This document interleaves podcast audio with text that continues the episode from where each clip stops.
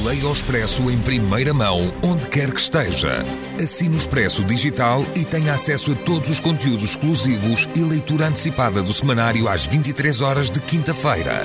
Apenas 1,35€ por semana, durante dois anos. Todas as vantagens em expresso.pt barra assinatura digital.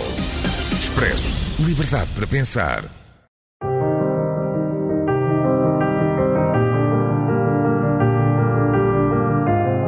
Desastres naturais.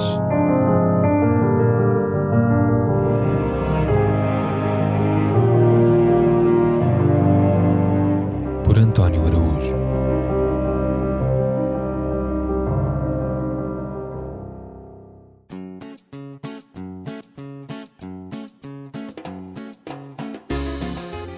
Gilberto Rodrigues Orejuela, Barão da Droga, Senhor do Cartel de Cali, chamavam-lhe o cedrecista.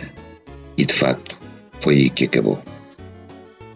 Calma, rapazes, não me matem, sou um homem de paz.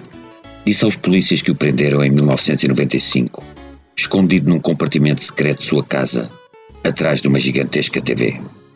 E de facto, comparado com outros barões da droga, Gilberto Rodrigues Orejuela, o xadrezista, optou por uma estratégia mais inteligente e discreta do que a da violência bruta. Mas nisso evitou que, como merecia, fosse preso e condenado a passar 30 anos numa prisão da América, onde morreu no passado 31 de maio, de causas que o seu advogado não quis especificar. Sabe-se que tinha tido um cancro e um infarto e que a família pedira para o visitar, mas Trump recusou o súplico.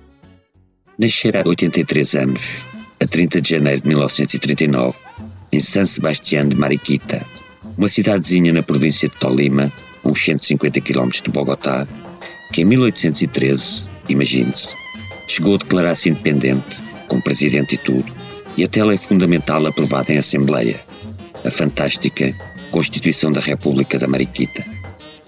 O pai era pintor autodidata e a mãe doméstica, e em busca de uma vida melhor, a família, com seis filhos, decidiu mudar-se para Cali, cujo florescimento industrial nas décadas de 40 e 50, largamente gerado de multinacionais ou grandes empresas, Goodyear, Colgate Palmolive, cimenteiras, farmacêuticas, atraíra milhares de colombianos pobres, com isso alimentando vastas favelas, que, anos depois, viriam a ser propícias a toda a casta de delitos.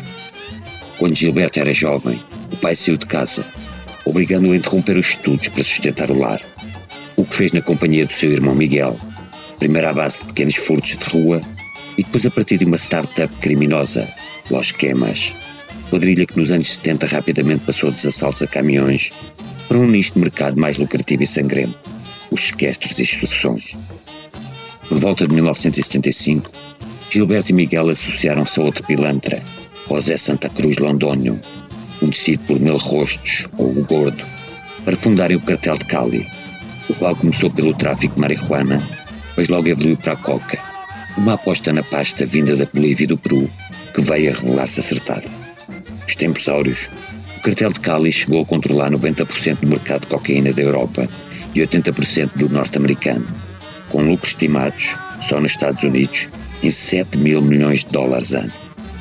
Miguel desempenhava funções de CEO responsável pela gestão executiva de uma complexa teia de operações logísticas em vários continentes, enquanto Gilberto era o chairman da coisa, encarregue das decisões estratégicas e das lavagens da massa, o que o levou ao board de um banco no Panamá e de outro na Colômbia, à presidência da filial colombiana da Chrysler entre 1979 e 1983, à posse de uma rede de mais de 400 farmácias, a Drogas La Rebaja, e uma cadeia de rádios nos Estados Unidos, à compra de um clube de futebol, o América de Cali, e à tentativa de compra de outro, o Deportivo Cali.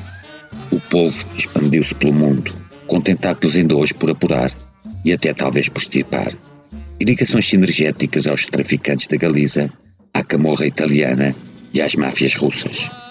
Gilberto, que gostava de recitar poesia e dava sares de cavalheiro fumador de puros, enquanto enriquecia a conta de um negócio responsável por muita morte e miséria pelo mundo fora, insinuou-se junto das elites da política e dos negócios da Colômbia, ao invés de recorrer à força bruta que caracterizou a liderança de Pablo Escobar no cartel de Medellín, com o qual começou por cooperar, mas que acabaria por tentar assassinar várias vezes, a primeira das quais através de um atentado à bomba à porta do edifício Mónaco, onde Escobar residia com a família, o que iniciou uma sangrenta guerra entre os dois cartéis do narcotráfico, só terminada com a morte do cabo de Medellín em 1993.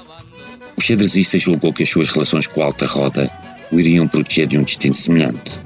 E o facto é que, em meados de 1986, quando foi detido em Espanha e extraditado para a Colômbia, conseguira convencer o juiz do processo a absolvê-lo, com o espantoso argumento de que, sendo dono de 440 farmácias, comerciava por vezes cocaína para fins estritamente medicinais.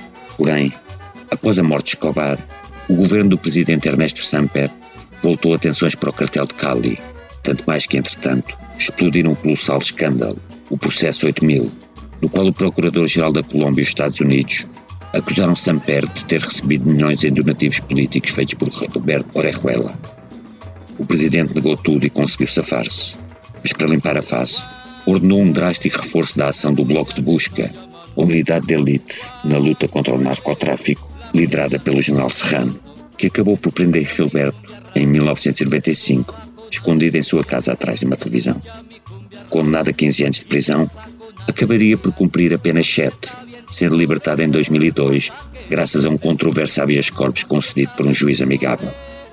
Os americanos descobriram, contudo, que nunca confessaram um crime que havia cometido, o envio de 150 quilos de coca para os Estados Unidos, e, à conta dele, solicitaram a sua captura e extradição em dezembro de 2004. Na América, Gilberto e o irmão Miguel fizeram um acordo digno, aceitando confessar os seus crimes a troco dos restantes 29 membros da família não serem perseguidos. Condenado a 30 anos de cadeia, tinha a libertação marcada para 15 de julho de 2029, mas a morte antecipou-se há dias, ceifando numa prisão de média segurança da Carolina do Norte, onde, com o número 14.023-059, cumpria pena na companhia do Mano. Nunca se apurou ao certo quanto dinheiro terá feito o cartel de Cali no negócio do pó branco. Quanto a mortes e danos causados, esses são incomensuráveis.